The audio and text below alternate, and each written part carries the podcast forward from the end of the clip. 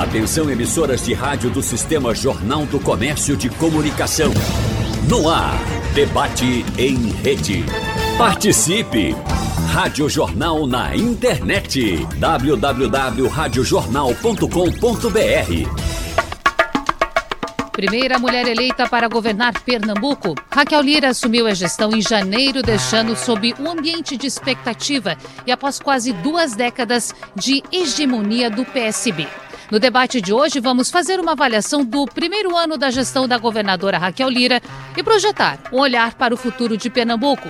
Comigo, direto do Auditório Graça Araújo, em rede para todo o estado e nas redes sociais da Rádio Jornal e do Sistema Jornal do Comércio de Comunicação, a governadora de Pernambuco, Raquel Lira. Seja bem-vinda. Bom dia, Natália. Bom dia, Igor Castilho. Quero agradecer a oportunidade de estar aqui, dizer o lugar está muito bonito, é, o Auditório Graça Araújo, em homenagem a um jornalista que fez história em Pernambuco e que hoje eu tenho a alegria de poder fazer essa entrevista aqui com vocês, falar um pouco é, daquilo que fizemos até agora no estado de Pernambuco e o melhor de tudo é o que está por vir. Também na nossa bancada, Fernando Castilho, titular da coluna JC Negócios do Jornal do Comércio. Castilho, bom dia, bem-vindo. Bom dia, Natália, bom dia, governadora, bom dia, Igor. Bom dia, ouvintes da Rádio Jornal. Fechando a nossa bancada, Igor Maciel, jornalista e comunicador da Regional. Bem-vindo ao nosso debate. Obrigado, Natália. Bom dia. Bom dia, governadora. Seja muito bem-vinda. E bom dia a todos os ouvintes da Rádio Jornal também. Igor Maciel, já que a palavra está com o senhor, peço que comece o nosso debate, por gentileza. Muito bem, então vamos embora. o governadora, primeiro, eh, seja muito bem-vinda aqui mais uma vez e dizer que esse primeiro ano foi um ano de ajustes. A gente sabe que não é fácil você assumir um governo depois de que um grupo passa 16 anos do governo, aí você assume e quando você assume você tem um monte de dificuldade. E a senhora teve essas dificuldades que eram esperadas. 12 meses de ajuste e agora a gente termina com um pacote de projetos que está no caminho aí de serem aprovados e também com o orçamento aprovado. Mas isso foi com muita, muitos atritos ainda ali com a Assembleia Legislativa. A relação do governo, do executivo com o legislativo, foi a que a governadora esperava nesse primeiro ano? Igor, primeiro, é, falar da importância de a gente poder estar aqui claro. falando um pouco é, do que aconteceu no Estado, no governo de Pernambuco, ao longo desses últimos 11 meses. A gente entra no Estado, pega uma casa desarrumada, né? a gente foi eleito, eu e Priscila, para fazer mudança, e sempre o início de uma mudança é que é mais difícil. Né? Eu, eu me mudei de casa agora, né? vim, vim de Caruaru para o Recife, e a gente desembalar tudo, a gente organizar as coisas do jeito que precisam ser feitas. A gente pegou um estado muito endividado. Somente esse ano a gente já pagou 1 bilhão e 600 milhões de reais de dívidas anteriores. Pegamos um estado com as contas desequilibradas. Na virada do ano a gente já entrou devendo 350 milhões de cara.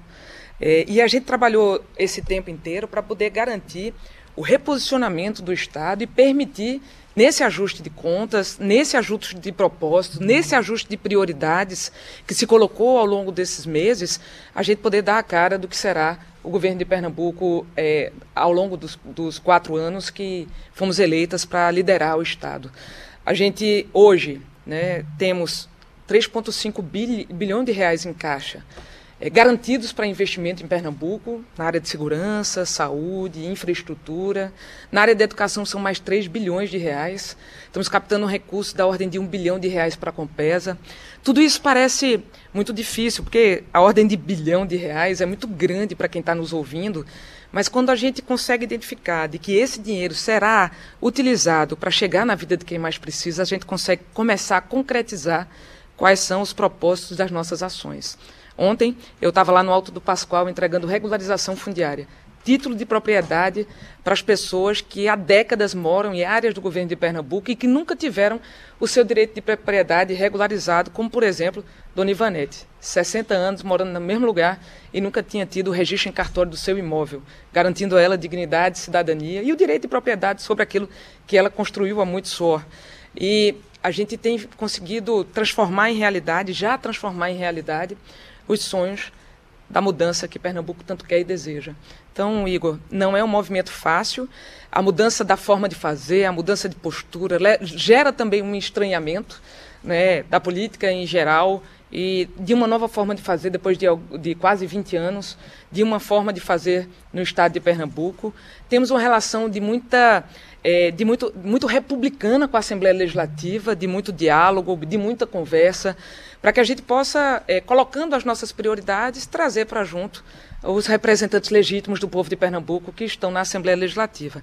Acho que um grande exemplo do que a gente vem conseguindo construir é que ontem foram aprovados na Assembleia Legislativa, na Comissão de Justiça, cerca de 30 dos projetos que encaminhamos à Assembleia, e eu tenho certeza de que a gente contará com o apoio dela para aprovar projetos como Mães de Pernambuco, que dará uma renda extra de 300 reais para cerca de 100 mil mulheres que estão em situação de alta vulnerabilidade social e que têm crianças de 0 a 6 anos. São propostas como essa que redefinem a prioridade do governo e que mostram que a relação que a gente vem construindo com a Assembleia é uma relação baseada no diálogo, na transparência e também em conseguir trazer para junto e construir junto com a Assembleia, com a população, aquilo que é a mudança que o povo de Pernambuco precisa e quer. Fernando Castilho. Governadora, quando a gente lê é, o texto do Junto pela Educação, que a senhora lançou em junho, fica muito claro que a participação dos prefeitos será vital para o sucesso do programa. É, como é que está sendo essa conversa depois desse lançamento de junho para cá? É, quem chegou? Quem já se aproximou? Quem é que já virou parceiro? Castilho, é, e a quem está nos ouvindo em casa, a questão da educação pública é fundamental para Pernambuco poder crescer sem deixar ninguém para trás. A gente vai viver agora um nível de investimento que há, há décadas não se vê no estado de Pernambuco. E para que a gente possa é, melhorar os nossos indicadores, para que as pessoas possam ter a oportunidade de ser parte do desenvolvimento de que Pernambuco precisa e já aponta para isso, a gente precisa começar pela educação. E precisa começar desde cedo. Ainda ontem era publicado mais um relatório do PISA que coloca o Brasil é, com 30% de proficiência em português e 7% de proficiência em matemática. Quer dizer que a qualidade daquilo que a gente está prestando aos nossos alunos ainda não é suficiente para a gente poder garantir que eles possam ser parte do desenvolvimento e do crescimento de Pernambuco e do Brasil que vem pela frente. É, e a gente começou no Juntos pela Educação, primeiro garantindo investimento. São 5 bilhões e meio de reais, dos quais 2,8 bi é para parceria com municípios. Isso parece uma coisa, como eu digo, distante, mas a gente já começou a fazer essa parceria com eles. Já entregamos 180 ônibus é, para que as prefeituras possam garantir o direito de transportar e o menino chegar na escola.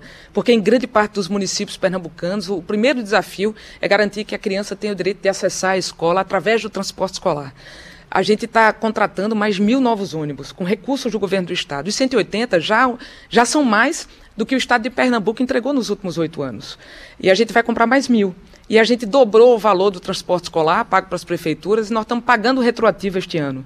A parceria com as creches, por exemplo, eu disse aos prefeitos, me dê o melhor lugar da sua cidade para construir novas creches. E se esse terreno não for seu nem do Estado, a gente vai desapropriar.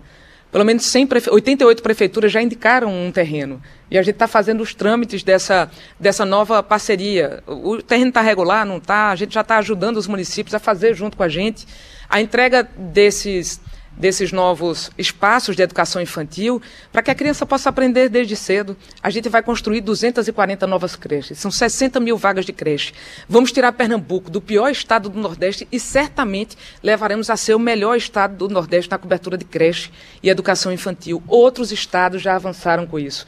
Essa parceria já foi feita e a gente está avançando é, no cofinanciamento. O que é, que é isso? Nós estamos pagando o primeiro ano de funcionamento da creche, já este ano. Quem inaugurou creche esse ano em Pernambuco vai ter o pagamento do primeiro ano da creche já garantido. A cada matrícula do menino na escola, a gente vai pagar retroativo. Um dos problemas que os municípios têm de inaugurar nova creche é que o primeiro ano é por conta do município, até que chegue o recurso do governo federal. E nós estamos bancando o primeiro ano. Estamos finalizando os processos de convênio com os municípios para a gente já poder pagar retroativo o primeiro ano da creche. A gente já está cofinanciando também é, o, o, avanço na educação no ensino fundamental 2, é, que é do sexto ao nono ano. É, 40% ainda estão a cargo do governo de Pernambuco prestar o serviço do Fundamental 2, assim como a gente viu lá na escola do Rotary ontem, quando a gente foi visitar na entrega de títulos de propriedade. Mas 60% estão com os municípios. A gente vai avançar não só nas nossas, mas também permitir que os municípios possam, com dinheiro do governo do Estado, abrir vagas de educação do ensino fundamental 2 em tempo integral, assim como o Estado vai fazer, inclusive na construção de novos equipamentos para permitir que a, a, educação em tempo integral possa ser realidade nos municípios, construindo sala de aula, entregando novos equipamentos, inclusive mobília, para permitir a inauguração de escolas, a construção de novas escolas, a inauguração de creches, que já estão quase no finalzinho, a gente já está entrando com recursos para poder garantir a conclusão dessas creches, e com isso a gente fazer jogo de ganha-ganha, porque o que a gente cansa de ver em Pernambuco é, são obras inacabadas, seja por financiamento com o governo federal, é, porque as obras andam a ritmo muito lento, essas medições de entrega de recurso. Eu já conversei, inclusive, com o Ministério é, da Educação para a gente antecipar os recursos do governo federal e, em vez de eles ressarcirem o município, eles ressarcirem o Estado quando o recurso chegar. Então, a gente está construindo essa sinergia, os municípios todos estão clamando por isso, a população mais ainda. E a gente sabe que grande parte do déficit que tem de creche e educação infantil é na região metropolitana do Recife. Já já a gente lança os primeiros lotes de licitações e vamos fazer as creches poder ser realidade dos municípios em breve. Deixa só, eh, governadora, eh, a senhora falou sobre a relação com os municípios. Eu acho que a relação do, do governo com os municípios é muito importante. O Juntos pela Educação não anda, inclusive, eh, só citando o Juntos pela Educação, não anda se não tiver essa relação com os prefeitos. Como é que está a relação com prefeito da capital, João Campos? Olha, é, a gente tem discutido muito. É, eu fui prefeita e eu sei é, onde o calo aperta dentro das prefeituras. E olha é, que eu fui prefeita de uma cidade de médio porte, que consegue ter alguma autonomia em relação aos seus recursos para poder fazer investimento. E não haver a parceria com o governo federal, com o governo do estado, faz as cidades sofrerem muito. Eu sofri como prefeita de Caruaru por não ter um estado que me ajudasse a conseguir enfrentar os desafios de quem é prefeito no nosso estado. E a gente não está olhando cor partidária. Eu não pergunto a um prefeito em quem ele votou na última eleição para poder garantir que os investimentos cheguem às cidades. E assim é também com a prefeitura do Recife. Nós estamos agora retomando as obras dos corredores da Copa obras que estão paralisadas desde 2014 e que a gente já conseguiu avançar muito através da Secretaria de Desenvolvimento Urbano com essa obra. Retomamos a obra do Canal do Fragoso, da PE15, da duplica, da, da, aceleramos a triplicação da BR-232, estamos trabalhando o arco metropolitano para beneficiar eh, toda a região metropolitana e o estado de Pernambuco como um todo, estamos negociando os investimentos no metrô pelo governo federal. Tudo isso passa por melhoria das condições também com o, o Recife, para melhor, melhor qualidade de vida de quem vive no município do Recife. Agora, nós é, estamos celebrando é, o Estado de Pernambuco poder receber mais de 10 mil unidades habitacionais do Minha Casa Minha Vida, faixa 1. Esse é, recurso, inicialmente, seria da ordem de 7 mil unidades habitacionais. Mas a gente partiu na frente, mapeamos os terrenos que poderiam haver construção de Minha Casa Minha Vida. Só de terreno do Estado a gente entregou 19. Então a gente também escreveu terreno do Recife, terreno de, de Jaboatão, para poder receber Minha Casa Minha Vida. Eles pediram para a gente, é, a Prefeitura do Recife, por exemplo, sete novas creches. Você tem certeza que a gente vai construir mais do que sete novas creches? Para o município do Recife, porque é aqui na região metropolitana onde há maior déficit de vagas de cobertura de vagas de creche do estado de Pernambuco. Para a gente bater a meta dos 50% de crianças em idade de 0 a 3 anos na creche, o investimento precisa ser maciçamente na região metropolitana do Recife. Então, é, a gente tem dialogado, inclusive na, já tivemos várias reuniões é, com os prefeitos da região metropolitana do Recife, no mapeamento da defesa civil, no investimento em morros, é, em encostas, como a gente está fazendo na prefeitura, no município de Jaboatão. A gente também fazer investimentos para que o município do Recife seja contemplado é, seja na educação, seja na saúde, seja na infraestrutura é, acelerando o saneamento básico aqui, melhor acesso à água, como a gente fez lá com o Tunabio, no Alto Zé do Pinho. A gente vai garantir investimentos para permitir que a população do Recife também tenha acesso melhor à água, infraestrutura, mais saúde, mais educação. Isso passa necessariamente por articulação com a Prefeitura do Recife. Sigo com você, Igor Marcel, à vontade. Muito bem. Uh, a gente teve o lançamento do Juntos pela Segurança. Falamos do Juntos pela Educação, teve o lançamento do Juntos pela Segurança também, governadora. E foi anunciada a meta de redução de 30% no número de mortes violentas até o final de 2026. É uma meta ousada. mas é, o governo é, pro, propõe que isso é possível. Um dos fatores principais para o sucesso da iniciativa é a presença policial. Isso aí é, é, é, é claro. Ao mesmo tempo, uma pesquisa do governo da senhora mesmo apontou que 57% dos pernambucanos só confiam parcialmente na polícia. Como é que faz para equacionar isso? Primeiro, a compreensão, Igor, e quem está nos ouvindo em casa, é de que segurança pública é coisa muito séria e que não há solução fácil para problema complexo. O nosso é, primeiro movimento foi de ouvir a todos de garantir que Juntos pela Segurança, assim como Ouvir para Mudar Pernambuco, que lastreou, que baseou a, na elaboração do, da lei orçamentária anual, que está refletida hoje em votação na Assembleia Legislativa, do plano plurianual, ele passa por uma mudança de prioridades no estado de Pernambuco que garante investimentos na segurança pública da ordem de um bilhão de reais Houve um desinvestimento nas polícias de Pernambuco, nas forças operacionais, muito grande ao longo dos últimos anos. A gente não chegou ao patamar de ser o estado mais violento do Brasil por acaso. É porque houve, sim, uma negligência muito forte do governo anterior para garantir os investimentos necessários para que a população pudesse sentir não só a presença da polícia, a conclusão dos inquéritos, mas também um trabalho muito forte de prevenção social que passa por investimento em urbanismo, por iluminação, por garantia de gerar maior nível de empregabilidade, de empreendedorismo. A gente está lá na Assembleia Legislativa com um orçamento de um bilhão para a segurança pública, já garantido, com financiamento externo, inclusive. Já lançamos os concursos públicos na área da Polícia Civil, da Polícia Militar. É, esses, esses concursos acontecerão entre janeiro e fevereiro do ano que vem. Polícia Científica, a gente lança em dezembro o edital deles e a prova deve ser em março. Serão a contratação, por exemplo, de mais 4 mil novos policiais eh, civis e, e, militares, corpo de bombeiro, para poder atuar no nosso sistema de segurança pública. A gente também avançou para a contratação de novos policiais penais. E aí eu falo um pouco do sistema penitenciário. A segurança pública, em qualquer lugar do mundo, ela passa por ter um sistema penitenciário que consiga fazer, de fato, uh, o isolamento dos presos do mundo exterior. Eles, primeiro, precisam ter garantia de direitos humanos, de poder ser tratado com dignidade lá dentro. Os nossos trabalhadores precisam ter segurança para trabalhar lá dentro. E a gente conseguir isolar é, e não haver mais comando de dentro dos presídios para quem está aqui fora, para que a criminalidade continue acontecendo nas ruas, comandadas por dentro dos presídios. Isso demanda investimento. A gente já garantiu investimentos para a conclusão da, das obras de presídios, inauguramos uma ala nova em Itaquitinga, garantimos que novos presos pudessem ir para lá. A gente tem só na, em Araçoiaba mais 3 mil novas unidades, é, é, vagas do sistema penitenciário. Nós temos um déficit de 16 mil vagas no sistema penitenciário em Pernambuco. São 31 mil presos em pouco mais de 15 mil vagas. A gente se compromete, no novo plano de segurança pública, a construir novas, quase 7.500 novas vagas. Para isso, precisa investimento na área da Compesa, investimento em estrada, investimento em energia e investimento na conclusão de obras, fazendo os projetos e terminando essas obras que estão se arrastando em Pernambuco há mais de 10 anos.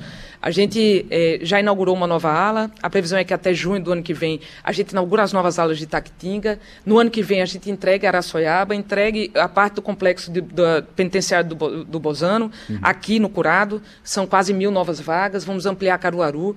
E com isso, é, com uma nova forma de fazer o sistema penitenciário, a gente trabalha com inteligência e com segurança no isolamento dos presos do meio externo. Ao tempo em que nós vamos trabalhar a ressocialização. Vamos construir agora 12 galpões no sistema penitenciário para que os presos que estão lá possam começar a trabalhar. Vamos ter pelo menos 40% dos presos estudando ou trabalhando no estado de Pernambuco, garantindo a sua ressocialização e vamos trabalhar com as suas famílias, junto com a assistência social, para permitir que elas estejam cuidadas, porque elas são muito vulneráveis também a sofrer, serem vítimas de violência ou a praticar crimes. Então, é, a ressocialização, o trabalho junto com os municípios para poder garantir é, um trabalho de desenvolvimento urbano, estamos é, muito focados em Araçoiaba e Itaquitinga para que essas cidades possam ser protegidas de virarem ambientes de criminalidade. A gente está trabalhando é, também no, re, no reforço né, na verdade, no investimento verdadeiro nas forças operacionais de polícia. Isso implica construção, compra, compra de coletes à prova de bala, armamento, reforma de delegacia, garantir o mínimo para que os profissionais, como a gente está fazendo com mil novas viaturas da Polícia Militar, Polícia Civil, Corpo de Bombeiros está tá tendo agora 20 milhões de reais de investimento. É o maior investimento da história no Corpo de Bombeiros de Pernambuco, que não está no discurso, mas está em licitação, está no orçamento. E a nossa mudança de atitude é não prometer aquilo que a gente não pode cumprir. Aliás, é de já falar sobre aquilo que a gente tem de dinheiro em caixa para permitir que esses investimentos aconteçam no nosso Estado, inclusive na segurança pública, no novo sistema de eh, inteligência, no novo sistema de monitoramento de câmeras, eh, para que eh, tudo isso integrado, inclusive com as guardas municipais, a gente tenha Pernambuco no novo patamar, já podendo garantir é, a redução da criminalidade em Pernambuco nos próximos anos. É uma meta ousada, mas a gente não chegou nela por acaso. A gente está é, dividindo o Estado em nove grandes unidades, nove grandes áreas, e cada criminalidade, cada local desse, cada território, a criminalidade se se reflete de um jeito diferente. Então, o Estado de Pernambuco também agirá de um jeito diferente em cada uma dessas localidades, seja dividindo o batalhão, unindo novas áreas integradas de segurança, garantindo um sistema de inteligência diferenciado em qualquer recanto de Pernambuco, aeronaves que estão chegando, helicóptero, avião, para a gente poder é, permitir um novo patamar de segurança pública no nosso Estado nos próximos anos. Fernando Castilho. Governadora, a senhora foi eleita numa campanha muito polarizada e pode-se dizer, sem medo de errar, que recebeu votos tanto da esquerda como da direita. Mas hoje a senhora tem uma relação, pelo menos que nós temos visto no noticiário, muito boa com o presidente Lula. É, como é que foi construída essa aproximação? Ao longo da nossa campanha, Castilho, e a população que está nos ouvindo em casa, a gente se comprometeu né, de, na primeira semana de governo, estarmos junto ao presidente da República, que fosse legitimamente eleito pelo povo brasileiro. E assim foi feito. A nossa primeira reunião com o governo federal aconteceu no dia 9 de janeiro. De lá para cá, eu já estive pessoalmente em Brasília quase 30 vezes. E às vezes duas vezes na mesma semana. E o meu time, o nosso time, o, time, o tempo inteiro é, em Brasília, construindo relação com o governo federal, porque Pernambuco sofreu muito por não dialogar com o governo federal nos últimos anos. E a gente fez exatamente o contrário. No dia 15, já foi a nossa primeira reunião de trabalho com o presidente Lula e seus ministros. E é, a gente tem, a gente conseguiu construir parcerias e uma relação de confiança que permitisse a gente conseguir tirar ações do papel, retomar obras paralisadas, como a obra do Canal do Fragoso, garantir a retomada da Transnordestina, garantir investimentos no metrô do Recife, está no novo PAC do governo federal colocado, garantir conclusão de obras importantes, como a obra da BR-104, ah, eu mesma, pessoalmente, já fui cinco vezes à assinatura de ordem de serviço e tenho hoje a garantia e a certeza de que a gente vai concluir aquela obra, porque todo o embrólio jurídico foi resolvido no Tribunal de Contas da União, contando com o ministro Renan Filho, com o presidente Lula, com o ministro da Casa Civil Rui Costa, com a retomada dos habitacionais, são 10 mil unidades habitacionais paralisadas em Pernambuco. E a gente conseguiu entregar já três. Ah, foi o governo de Pernambuco sozinho? Não, não foi. Mas foi o governo de Pernambuco, foi a Secretaria de Desenvolvimento Urbano, foi o Corpo de Bombeiro, foi a CPRH, foi a Compesa, foram as prefeituras eh, em alguns momentos, foi, foram os movimentos sociais. Qual é o gargalo? A gente fez o diagnóstico e a gente foi em cima do gargalo. E eu disse sempre ao ministro Jader, que me ligou aqui agora, é, de que a gente ia fazer o que fosse necessário para que essas obras pudessem ser entregues, inclusive entrando com dinheiro. É, o nosso time foi para dentro para gerenciar a obra. Então, agradeço à Secretaria de Desenvolvimento Urbano, Planejamento, Casa Civil, porque é, essa, essa relação de retomar a obra paralisada é mais difícil do que começar uma obra nova. Mas a gente já entregou o residencial Mulheres de Tejuco Papo, Manda um beijo para a Shirlene, líder comunitária que eu estive visitando ainda como deputado estadual, dentro de onde só havia barraco de lona, de papelão. A gente entregou o residencial Severino Querino em Caruaru, que eu visitei ainda como deputado estadual também. Tive lá quando ainda era uma mera ocupação, agora tem casas decentes para o povo morar. O residencial Canal do Jordão, eu era procuradora do Estado quando assinei, quando eu fiz, redigi o decreto que o governador assinou, é, que garantia o aluguel social, a declaração de utilidade pública daquela área. Foram 14 anos para poder entregar. E a gente teve a capacidade capacidade de fazer junto é, essa é, concertação com o governo federal para permitir que esses sonhos pudessem virar realidade e garantir a confiança deles para nos entregar agora, em vez de 7 mil unidades habitacionais, mais de 10 mil. Então, o presidente Lula é, tomou uma decisão política também de garantir que os investimentos vão, vão chegar ao Estado de Pernambuco. E sempre que estou com ele ou com seus ministros, a, o que ele diz, com o vice-presidente Alckmin, eles dizem, Raquel, nós vamos atender Pernambuco é, como a gente sempre fez. Eu, ele foi presidente quando Eduardo Campos era presidente, era governador aqui. E ele garantiu que ia fazer tanto ou mais do que fez ao longo daqueles anos em que houve a relação do governo federal com o presidente Lula. E é, quero dizer e dar o meu testemunho de que isso tem acontecido todos os dias. E na próxima quarta eu já estarei em Brasília de novo para buscar garantir novos investimentos para Pernambuco. É assim que a gente tem feito, com trabalho, com transparência. A gente não quer aqui holofotes, a gente quer que as coisas aconteçam. E para as coisas acontecerem, precisa ralar muito. E a gente está fazendo esse trabalho, acordando de manhã bem cedo e dormir bem tarde, todos os dias, na certeza e, é, e na confiança de que a gente vai sim poder trazer um legado para Pernambuco. E isso passa, sim, pela relação com o governo federal que a gente tem estabelecido e com o presidente Lula também. Hoje, um debate que recebe a governadora do estado, Raquel Lira, com um balanço deste primeiro ano de gestão e uma projeção para os próximos anos. E nessa volta de bloco, já quero ceder a palavra a você, Fernando Castilho. Fique à vontade.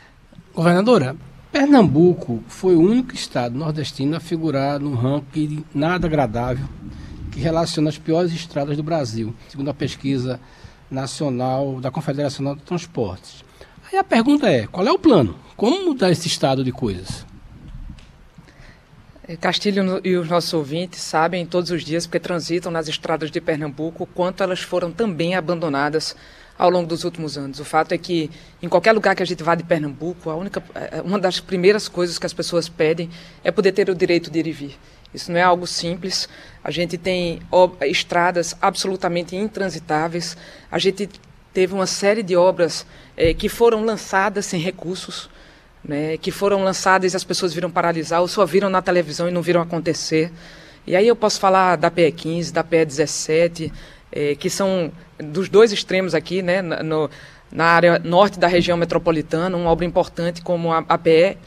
Eh, a primeira coisa que a gente fez foi, primeiro, um diagnóstico, é, garantir, olhar para ver quais estradas que tinham projeto, as que não tinham, aquelas que tinham contrato, as que não tinham, o contrato estava adequado, não estava adequado. Isso, é, esse é o, o que a gente chama de é, começar a arrumar a casa. Alguns contratos desses, por exemplo, da PE17, e aqui eu, eu sinto, ele, ele tinha um trecho que o projeto não contemplava. A gente teve que, a gente teve que retomar a obra sem esse trecho e garantir o projeto para poder garantir a licitação dessa nova etapa que não é uma etapa nova, é uma etapa que está lá desde sempre, mas que não tinha sido contemplada com a obra. E, fomos buscar dinheiro, arregaçar as mangas, garantir que Pernambuco pudesse é, ter o maior saldo de empréstimo da história do nosso Estado. A gente garantiu o teto daquilo que o Estado de Pernambuco, porque é um limitador, a gente não pode pegar financiamento do jeito que a gente quer. O que Pernambuco tinha de saldo era 3,4 bi. A gente conseguiu pegar os 3,4 bi e foi o Estado que conseguiu fazer isso mais rápido no Brasil. Com empréstimos com o Banco do Brasil e com a Caixa Econômica Federal. Para você ter ideia, Castilho, de todo o dinheiro que tinha disponível para que os entes públicos, estados, municípios, pudessem pegar de empréstimo no Brasil, com a Caixa Econômica Federal, Pernambuco pegou 20% disso. Então, é, assinamos os contratos, garantimos o recurso. É, hoje está em execução um contrato de 900 milhões de reais com o Banco do Brasil. É, a retomada da obra da PE 15, por exemplo, que está hoje a pleno vapor, ela é parte deste recurso. A PE 17 é parte desse recurso. A triplicação da 232, que a gente já pegou com débito, conseguiu fazer um aditivo do contrato e garantir a conclusão da obra até, salvo, salvo engano, abril do ano que vem, é com, é com este recurso. E a gente está conseguindo, é, não só aqui na região metropolitana do Recife, mas também no interior do estado, e aí eu posso citar obras importantes, como todo o perímetro irrigado é, da, de Petrolina, é, da região da fruticultura irrigada de Petrolina, são quase 50 quilômetros que a gente garantiu para direito de ir e vir da população, e o escoamento da produção da fruticultura irrigada, é, conexões importantes, por exemplo, na estrada que liga Sertânia a Paraíba, lá em Pernambuquinho, a gente concluir essa obra, porque os outros estados avançaram muito. Se a gente olha para as estradas do Ceará, da Paraíba, de Alagoas, todas elas estão chegando aqui prontinhas, quase grande parte delas duplicadas, e a gente sem conseguir fazer isso no estado de Pernambuco. A gente está agora executando este recurso, garantindo novas licitações para que obras importantes possam sair do papel. A PE 95, a duplicação na área urbana da região de Caruaru, a conclusão até chegar na zona da mata, e a gente é, concluir a obra da BR-104, como eu falei, são obras importantes, sonhadas há muito tempo pela população, mas tenham certeza é, de que tudo isso que a gente está lançando, é, que a gente está garantindo é, que as obras serão concluídas é porque tem dinheiro em caixa. A, a, primeira mudança que eu digo é a mudança de atitude e de postura. É não mexer com a esperança da população sem ter a garantia de que nós vamos conseguir concluir a obra porque tem recurso em caixa. Igor Marcel. Governadora, tem umas coisas que acontecem em Pernambuco que são meio esquisitas. Na região metropolitana, a gente teve frota de ônibus. A população cresce e a frota de ônibus diminuiu ao longo dos últimos anos. Então, é uma coisa que já é muito estranha. Ah, para compensar isso, pelo menos para ajudar nisso, a gente teria o metrô na região metropolitana. Só que o metrô é um caos. O metrô é um horror. E a senhora, na campanha, a senhora disse que poderia, o governo do estado poderia assumir o metrô e a senhora ia resolver o problema. Isso está no plano? Isso ainda faz parte da agenda? Eu conversei com muita gente e ainda converso sobre a questão do transporte público. Ainda ontem, quando eu estava lá entregando o título de moradia, a senhora que recebeu o título, ela me puxou no cantinho e disse assim: Eu pego 11 transportes para ir para o trabalho. 11, desculpa, 10, né? Para ir para o trabalho e para voltar. É, a gente já não aguenta mais isso. Eu tive durante a campanha no metrô, conversando com as pessoas, em todo lugar que eu vou, eu pergunto de onde as pessoas são, onde elas trabalham, qual é a forma que tem para elas conseguirem chegar no seu trabalho. É, e o metrô do Recife, ele é fundamental para poder garantir o transporte em massa. A região metropolitana do Recife e o Recife tem um dos piores trânsitos do mundo. Isso não aconteceu do dia para a noite houve, primeiro, a não colocação do transporte em massa como prioridade, você não tem um investimento importante em rodovia, em, em infraestrutura, e eu digo em novas eh, rodovias no Estado, há muito tempo. O arco metropolitano é sonhado há muito tempo. As pessoas saem da região norte, da região metropolitana norte, e vão trabalhar lá em Suape. Eles, eles moram eh, em Igaraçu e trabalham em Jaboatão. E as pessoas não têm o direito de andar de metrô e eles é, andam em vias que estão esburacadas de ônibus e não tem a integração de forma adequada. Das primeiras conversas que a gente teve com o governo federal, com o Ministério das Cidades, com o ministro Rui Costa da Casa Civil, com o presidente Lula, é sempre falando, primeiro, da necessidade de investimento urgente no metrô. Antes de qualquer providência sobre se ele fica no governo federal, se ele vai ser trazido para o Estado, a gente sabe que as pessoas hoje estão em risco usando o metrô do Recife eles mais quebram do que estão, do que estão funcionando. É, tem, a gente tem muito poucos vagões funcionando e chove mais dentro do que fora e eles quebram, não tem previsibilidade, demora muito e é, recentemente pegou fogo na estação. Então, primeiro é, é garantir os investimentos agora. É, ao lado disso, é garantir que a gente possa é, renovar o metrô do Recife. E uma das possibilidades é que haja é, o recurso privado para isso no modelo de concessão. Hoje o metrô é do governo federal, da CBTU. É, a indagação e a minha colocação é que, seja pelo governo federal, seja pelo governo do Estado, a gente precisa da garantia de recurso. Se o governo federal não tem, que a gente possa buscar na iniciativa privada, é, através de um modelo de concessão que já tinha sido estudado no governo anterior, é importante dizer isso, através do Banco Nacional de Desenvolvimento Econômico e Social, e eles estão atualizando esses estudos para que a decisão seja tomada em cima de bases muito sólidas. Eu tive conversando com o presidente do BNDES, Luiz Mercadante. A gente é, tem tido reuniões semanalmente com o time dele e com o governo federal para que a gente possa encontrar a solução que permita haver investimento em curto espaço de tempo. Antes da pandemia, o metrô do Recife transportava na região metropolitana cerca de 400 mil pessoas. Hoje esse número não passa de 70 mil. É, por duas razões. A primeira é por falta de previsibilidade, por metrô quebrar tanto, as pessoas estão se virando, como quer que seja. A segunda é, é, é que a gente precisa de garantir é, que a população possa ser empregada e melhore o seu nível de renda para que elas possam andar de transporte público. É, esse, essa é, é, a pauta principal. Ao lado disso, a gente está modelando as novas concessões de transporte público do Recife, da região metropolitana, mas a gente entende que ela muito dificilmente terá sucesso se a gente não conseguir ter um modelo adequado de integração com o metrô. Então, por isso que a gente está trabalhando com o governo federal, inclusive que essa, essas novas concessões, porque Recife tem sete lotes, a região metropolitana, e só dois deles foram concedidos, é, que são exatamente os dos ramais da Copa, que a gente agora retomou a obra para poder entregar do sistema viário, das, das, das avenidas. É, e a gente precisa fazer a concessão dos outros, mas ela só terá sucesso se for integrado com o metrô. Fernando Castilho. Governadora, a senhora já lançou Juntos pela Educação, lançou Juntos pela Saúde. Está na hora de se pensar, ou de lançar o Juntos, ou, oh, desculpa, lançou Juntos pela Educação, Junto pela Segurança. Está na hora de pensar num Juntos pela Saúde, lembrando que é, o tema saúde foi crítico na campanha, e além do fato de que Pernambuco detém a maior rede de hospitais sob a guarda do Estado.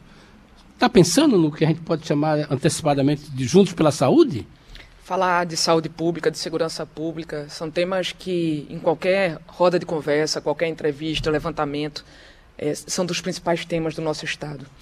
Castilho, é, da mesma forma que a segurança pública muito não recebia investimento, isso mesmo aconteceu com a saúde pública do nosso Estado. Penso que, penso não, tenho certeza que basta entrar nos hospitais e a população de Pernambuco, mais de 95% é utilizar, é, utiliza o sistema público de saúde, ela sente na pele isso todos os dias. No Hospital Otávio de Freitas, no Hospital da Restauração, no Hospital Agamenon Magalhães, e da mesma forma que a gente foi buscar recursos, é, ter um diagnóstico mais preciso, na área de segurança pública, na área de educação, a gente tem também na saúde pública. E a gente conseguiu garantir, nessa primeira leva de empréstimos, pelo menos 600 milhões de reais para investimento na nossa rede pública de saúde. E a gente começou pelo grande símbolo de saúde pública em Pernambuco, que é o Hospital da Restauração. O Hospital da Restauração, ele hoje está é, tá com uma reforma no sétimo andar, e a gente está licitando a gente teve que relançar os editais e a gente está licitando até o final do ano. A gente tem mais três, três andares que vão estar em reforma também. A gente iniciou um grande mutirão de exames e cirurgias. A gente já entregou é, quase 320 novos leitos desde janeiro. E esses leitos, eles estão sendo pensados de maneira a, a gente conseguir trazer mais resolutividade é, não só na região metropolitana, como também para o interior. Isso fez com que, por exemplo, a gente garantisse leitos de alta complexidade materna lá no, na, no sertão de Oricuri, no sertão do Araripe. A gente abria hemodinâmica para atendimento de urgência e emergência cardiológica na, em Serra Talhada. A gente garantir cirurgia ortopédica e ortopédica pediátrica funcionando em Arco Verde. A gente vai avançar muito em breve para garantir cirurgia neurológica funcionando no Hospital Regional do Agreste Pernambucano. A gente vai inaugurar, no primeiro trimestre do ano que vem, se Deus permitir, a, o Hospital da Mulher do Agreste Pernambucano garantindo a descentralização do atendimento materno e materno-infantil com qualidade no nosso estado. Fizemos um diagnóstico que indica que todos os dias as mães de Pernambuco elas andam para ter seus filhos 33 mil quilômetros e nos comprometemos a construir cinco novas maternidades. A primeira delas a gente entrega já no início do ano que vem, que é para atender o agreste pernambucano. As outras quatro já têm lugar certo para ser construído, no, em Oricuri, em Serra Talhada, em Petrolina, em eh, Garanhuns e na região metropolitana do Recife. Desculpa, eh, em Petrolina nós já temos, em Garanhuns e na região metropolitana do Recife. E o que a gente eh, tem de, de garantir agora, e é o que nós estamos trabalhando para isso, é que a gente tenha sistemas funcionando de maneira adequada. A gente já nomeou 315 novos médicos. A gente eh, tem recorde de execução de despesas na saúde. A gente já gastou mais na saúde este ano do que investiu no ano passado mas a gente tem uma parte da saúde executada diretamente pelo governo de Pernambuco, uma parte por organizações sociais. Os contratos com as organizações sociais, por exemplo, todos eles eram pagos cheios, 100%, e não olhava para a performance. Então, hoje, por exemplo, a gente já tem um saldo dentro das organizações sociais de recursos que foram pagos e não foram executados, porque a gente conseguiu fazer o diagnóstico adequado. Nós estamos centralizando as compras, porque a gente diagnosticou também que a dipirona ela tinha mais de 200% de diferença de preço entre a mais barata e a mais cara cara. E se a gente compra pelo preço mais barato, que algum hospital de Pernambuco hoje já compra, a gente economiza só de dipirona por ano 2 milhões de reais. A gente tinha, nessa decisão de compras centralizadas, cada hospital não vai comprar sozinho. A gente vai ganhar em escala, porque toda mãe, toda, todo mundo que, que, que faz as suas compras dentro de casa sabe que quando a gente compra mais, quando a gente vai para um lugar onde a gente tem, é, na compra maior, um desconto, a gente está fazendo isso no governo de Pernambuco. Nós estamos centralizando as compras. A Secretaria de Administração hoje centralizou todas as compras de Pernambuco e da saúde pública também. Eram 63, 60 pessoas que trabalhavam em um andar na Secretaria de Administração, agora são 180 pessoas trabalhando em compras centralizadas para que a gente possa ter é, mais efetividade e mais economia. Do mesmo jeito que a gente economizou 80% é, da alimentação do Palácio, que era utilizado lá no Palácio em gêneros alimentícios, nós vamos economizar na saúde pública também em Pernambuco e gastando melhor e gastando mais, como a gente vem fazendo. As UPAs especialidades, elas funcionavam a 20% do atendimento. 20% naquele prédio bonito que foi construído ainda na época do meu pai, secretário de saúde, com Eduardo Campos, governador do estado, que alguns deles foram inaugurados e nunca funcionaram né, cinco, quatro, cinco anos prontos e nunca tinham sido entregues, a não ser no finalzinho do ano passado. A gente vai levá-los a 100%. Conseguimos com o governo federal garantir cofinanciamento. Cada um deles agora vai ter 800 mil reais do governo federal. E com isso a gente poder garantir elas funcionando a 100% e garantindo que muitas das coisas que hoje vai para os hospitais não cheguem até lá. Então é um trabalho sério é, com a gente de maneira muito comprometida, entregando novos leitos, descentralizando o atendimento, reformando as unidades de saúde e permitindo que a gente possa ter uma melhor condição de atendimento à nossa população, como a gente já tem, por exemplo, no hospital, é, o, o o esvaziamento um pouco do Hospital Agamenon Magalhães a partir da entrega do ambulatório que estava em obras desde 2014 e nunca tinha sido entregue. Então, com isso, a gente poder elevar, triplicar o número de é, salas para atender ambulatório tirar a área administrativa do Agamenon de dentro do hospital e ter mais espaço para que os pacientes possam ser atendidos. É, não é um trabalho simples, a mudança é muito difícil de ser feita, da forma de fazer, a compreensão de que gestão é gestão de verdade, inclusive na Assembleia Legislativa, a gente está é, melhorando sim o, o, valor do salário, do, do, da gratificação que é paga para os gestores de hospitais. Estamos estruturando melhor a, a, o nível de gestão hospitalar para permitir que a gente possa ter pessoas que possam estar em dedicação exclusiva, trabalhando para garantir melhor atendimento. Estamos fazendo um contrato de manutenção dos hospitais. Acredita que não existia? Não existia contrato de manutenção, era cada hospital comprando um saco de cimento, é, um pedaço de fio, com seu próprio eletricista fazendo isso, como todo mundo sabe, que o nível de, que tem que ter de investimento em manutenção de hospital, para que ele não decaia, precisa ser permanente, assim como nas escolas, sem contrato de manutenção não consegue funcionar. Então a gente está arrumando a casa e não tenho dúvida nenhuma de que a gente vai conseguir fazer excelentes entregas a partir do ano que vem, acelerando o trabalho que a gente vem feito, fazendo na saúde. Igor Marcel. Governadora, uh, uma das batalhas desse ano foi o, a manutenção do benefício uh, da isenção para a indústria automotiva no Nordeste. Foi uma das batalhas uh, que a gente acompanhou bem de perto, inclusive aqui na Rádio Jornal, conversando com a senhora até. Conseguiu-se, pelo menos está bem encaminhado, mas só vale até 2032.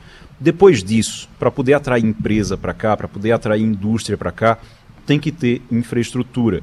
E aí tem que ter é, estrada, tem que ter tudo isso que a gente já falou também, mas tem que ter, por exemplo, o arco metropolitano. Se não tiver, não consegue. E o que é que está sendo feito porque 2032 não tem mais incentivo, não tem mais como a batalha é outra. O que é que está sendo feito agora para garantir depois de 2032? É, é, eu agora, a gente garantiu agora que a gente tem que é, fazer é, para poder chegar lá posicionado bem para atrair novos empreendimentos. É importante tu falar sobre a reforma, tu, você falar sobre a reforma tributária, porque é, na próxima quarta-feira provavelmente estará em, em, discussão e votação na Câmara dos Deputados e eu vou estar lá para acompanhar a votação é, que vai poder garantir a renovação dos incentivos para estelantes, garantir novos investimentos em Pernambuco. E o que é que isso significa? É que quem está lá na cidade de Goiânia, que está nos ouvindo, eu tive visitando todo o polo industrial da região metropolitana norte de Pernambuco, é a gente poder garantir novos investimentos acontecendo lá. Se a reforma tributária, com essa é, prorrogação de benefício da Fiat, ela garante mais um bilhão e meio de dólares de investimento, 10 bilhões de reais na planta da Fiat.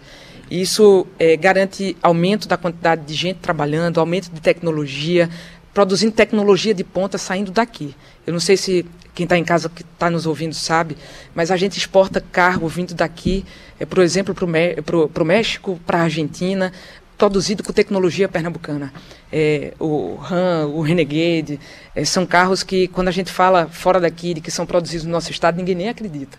E quando eu fui, é, todo mundo trabalhando pela prorrogação dessa manutenção, o, o empresariado, a população, os líderes políticos, eu falava lá no Sul, né, lá em, em Brasília, no Sudeste, gente, nós não estamos disputando espaço com vocês, nós estamos querendo garantir que quem teve a coragem de se instalar onde só era canavial, em Pernambuco, possa manter os seus investimentos lá.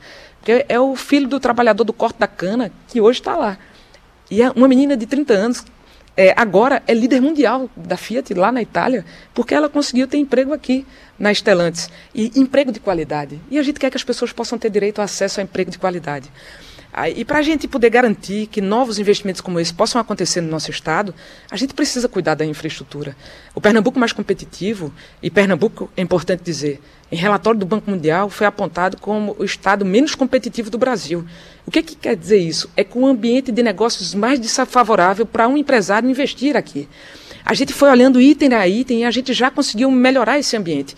Mandamos reforma é, de legislação de tributo, da fazenda pública, para garantir a desburocratização, a gente não tratar empresário, empreendedor como é, bandido, com viés muito mais punitivo do que alguém que quer poder trazê-lo para junto e dizer assim, invista aqui no estado de Pernambuco, que nós somos um ambiente, um, ambiente seguro para poder garantir o seu investimento. Grande parte dessa legislação a gente já mandou para a Assembleia Legislativa, já foi aprovada. A gente agora está rodando um programa de eh, regularização dos contribuintes.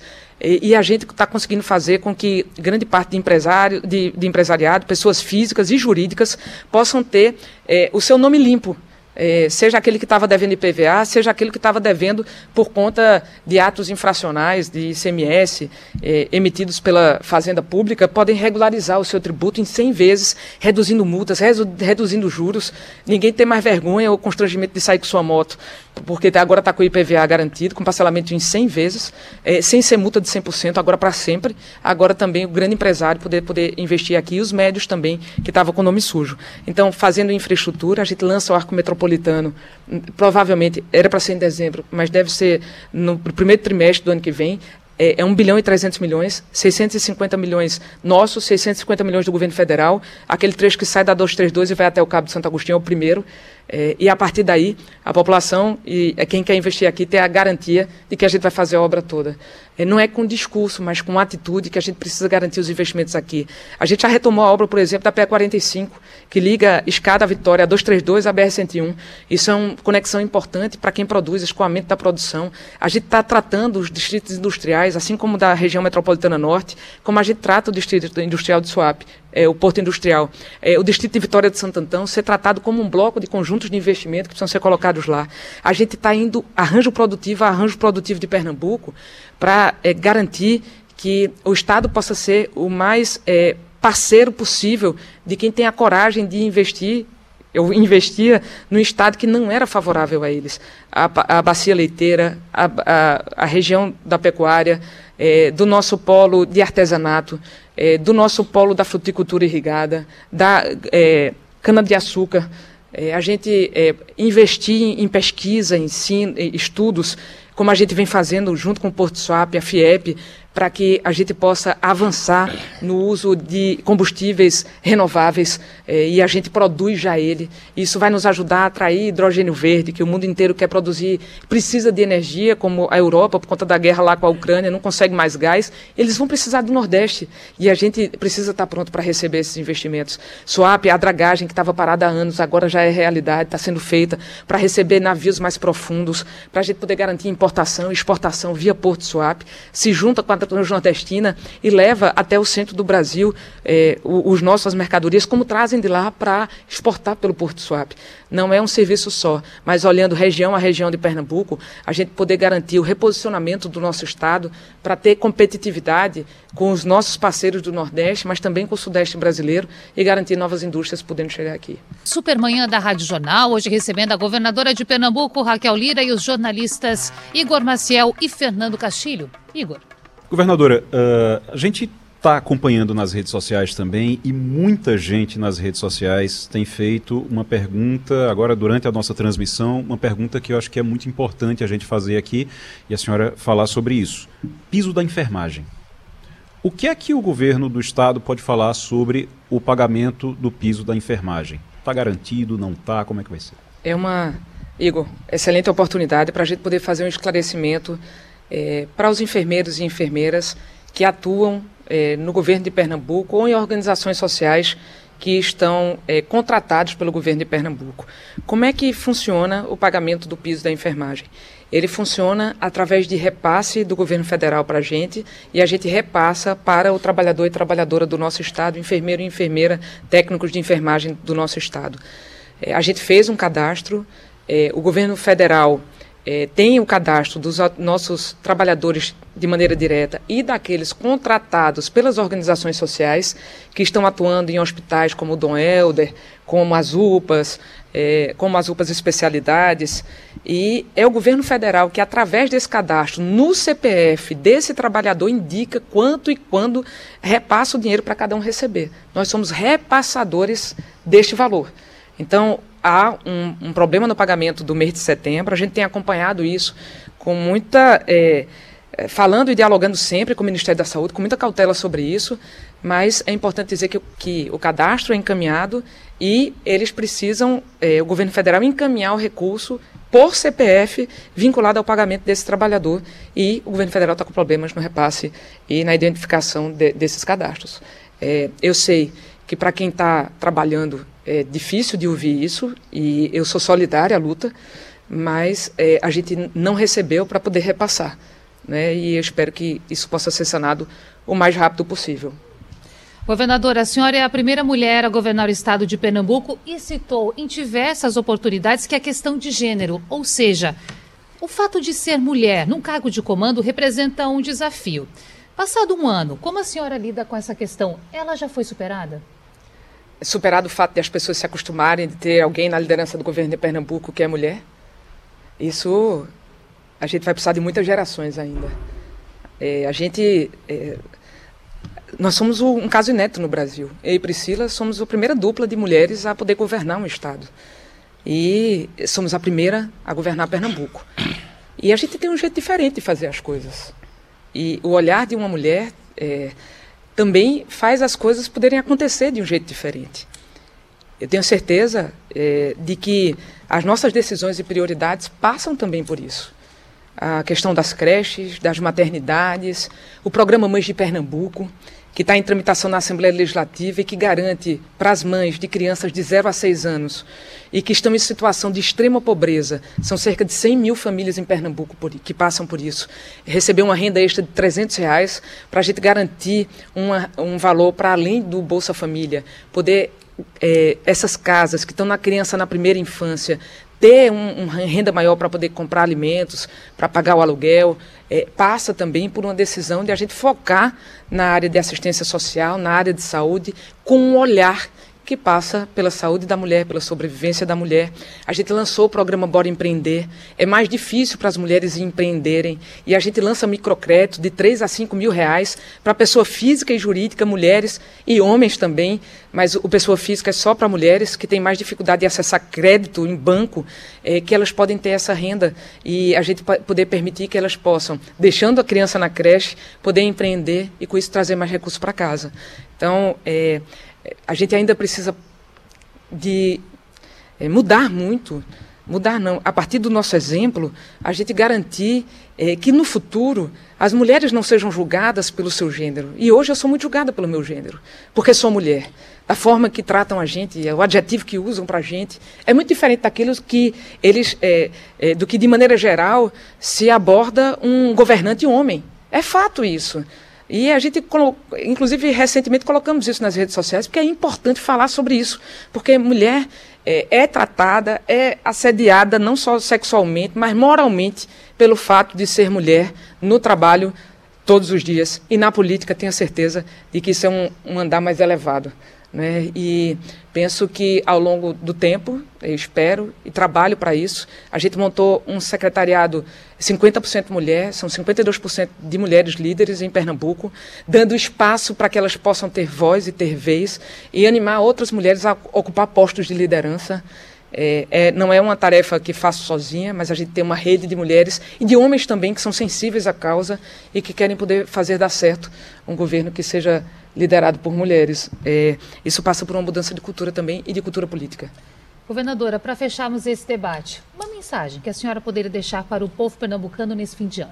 Uma mensagem sempre, Igor, Castilho, Natália, de quem está em casa nos ouvindo e nos acompanhando no trabalho, no transporte. É uma mensagem sempre de muita fé e confiança. A gente trabalhou o ano inteiro para arrumar a casa. A gente está trabalhando para fazer a mudança que Pernambuco quer e precisa. E essa mudança vai estar muito clara, não tenho dúvida nenhuma, ainda de maneira mais acelerada no ano que vem. onde a gente vai conseguir colocar em prática tudo aquilo que a gente conseguiu e a gente já vem fazendo no Estado, mas com maior escala. Dar uma mensagem firme para que em cada recanto de Pernambuco a gente já tenha ação sendo realizada. E nós não vamos privilegiar uma área que quer. A gente vai chegar, sobretudo, de uma população mais invisível do estado de Pernambuco. Nunca teve política pública chegando de verdade e de maneira estruturada. De manhã, de tarde, de noite, nós estamos trabalhando para as pessoas que a gente não conhece pelo nome. É por elas que a gente se levanta todo dia bem cedo e dorme bem tarde.